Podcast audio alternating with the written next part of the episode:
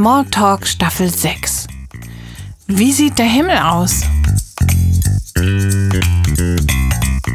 Unsere Reporter-Kids in dieser Staffel sind Ruth und ihre Schwester Johanna.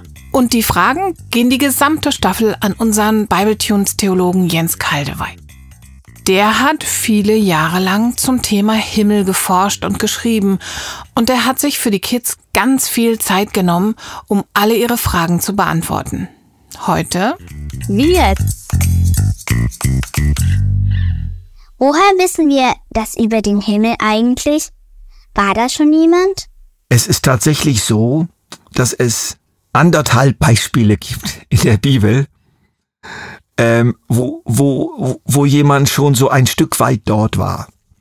Das erste Beispiel, das haben wir drei von den vier Evangelien, also von den Lebensberichten über Jesus, wo nämlich Jesus mit drei von seinen Jüngern auf einen hohen Berg gegangen ist und dort oben wurde sein Gewand ganz, ganz weiß und strahlend und hell und er leuchtete, und die Jünger waren furchtbar erschrocken und fielen zu Boden, und dann kamen tatsächlich Mose und Elia, kamen zu ihm und Petrus und Johannes und Jakobus, das waren die drei Jünger, die haben die irgendwie sogar erkannt, das sind Mose und Elia und die haben sich dann da unterhalten und wir können das so versuchen zu verstehen, das war schon ein Stück Himmel die waren da oben schon irgendwie miteinander im Himmel und die Jünger konnten zuschauen. Es war schon ein Stück Himmel.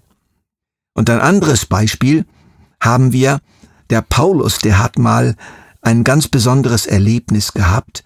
Er sagt das so, ich wurde entrückt, ich wurde also wie hingezogen an einen ganz neuen Ort, in den dritten Himmel. Und damit meint er die Welt Gottes.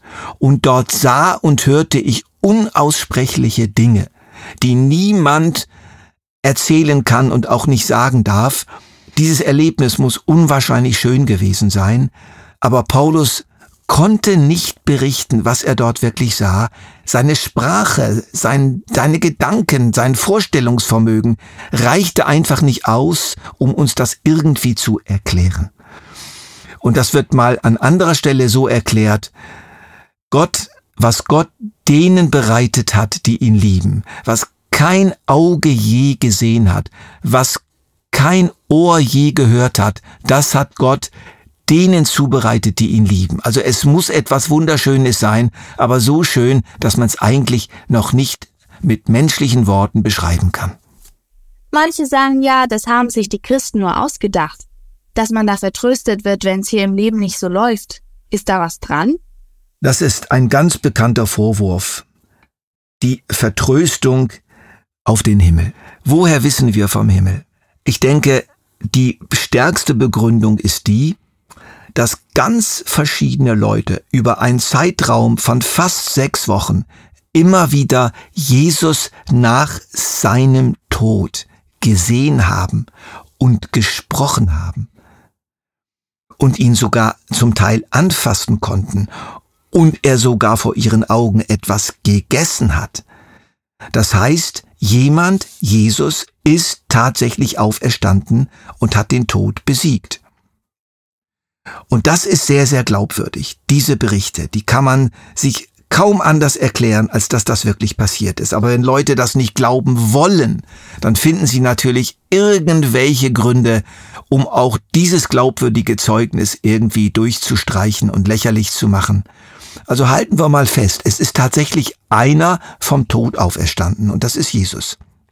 Und dieser Jesus hat seinen Jüngern versprochen, dass er sie auferwecken wird und dass sie eines Tages bei ihm sein werden, dass auch sie auferstehen werden vom Tod.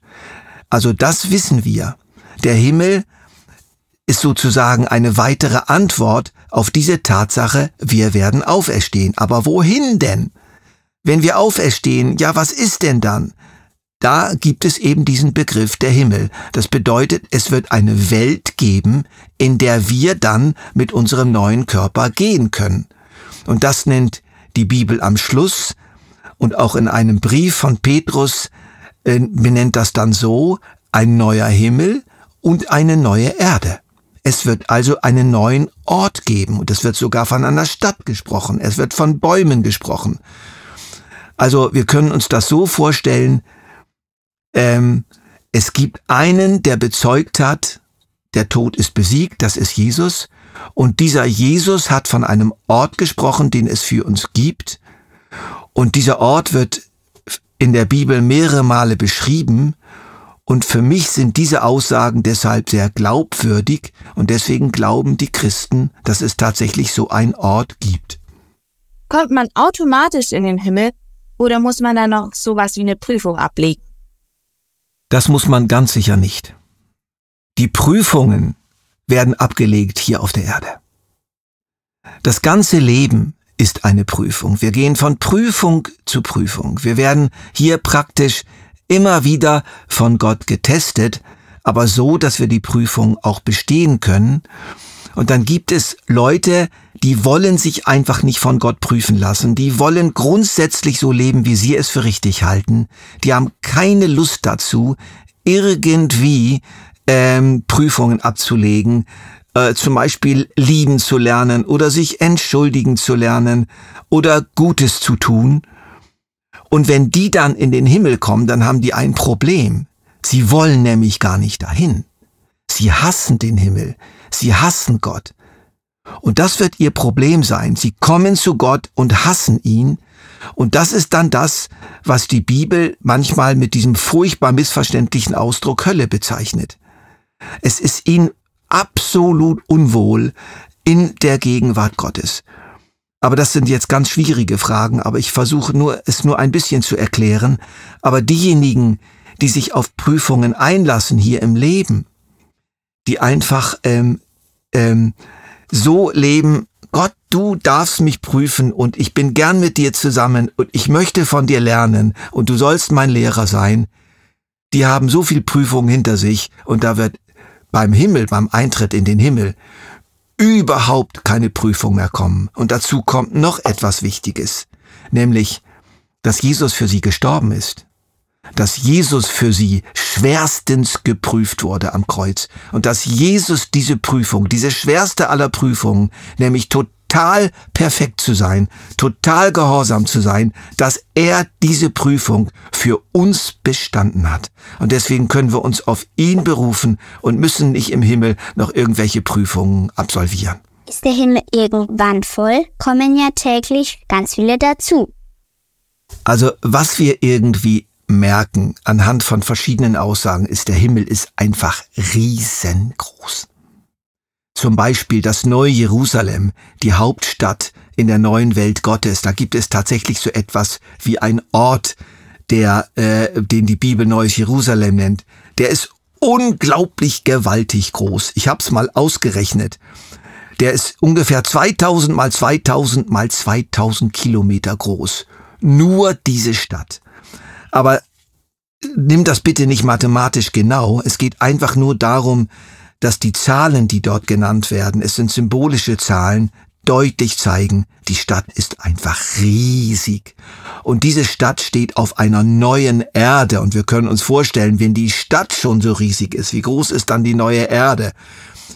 Und dann gibt's noch eine wunderschöne Geschichte, die Jesus mal erzählt hat, wie er den Himmel vergleicht mit einem riesigen Festmahl in einer großen Halle und die Leute werden eingeladen und es gibt ein Festmahl und es gibt große Tische und die Boten des Königs laden überall ein. Und weißt du, was das Ergebnis ist? Dass der Hausherr in diesen Saal hineinschaut und sagt, es ist noch Platz. So ist einfach der Himmel. Es ist immer noch Platz. Es wird nie zu eng. Muss man immer sterben, um in den Himmel zu kommen? Nein, es gibt Ausnahmen. Es wird berichtet von einem Mann namens Enoch, der in der ganz frühen Menschheitsgeschichte gelebt hat und der in einer so starken Verbindung zu Gott stand. Es wird einfach gesagt, er wandelte mit Gott. Das heißt, er lebte in engster Verbindung mit Gott und er wurde einfach weggenommen. Da war keine Leiche, da war kein Tod, den man sehen konnte, der war einfach weg.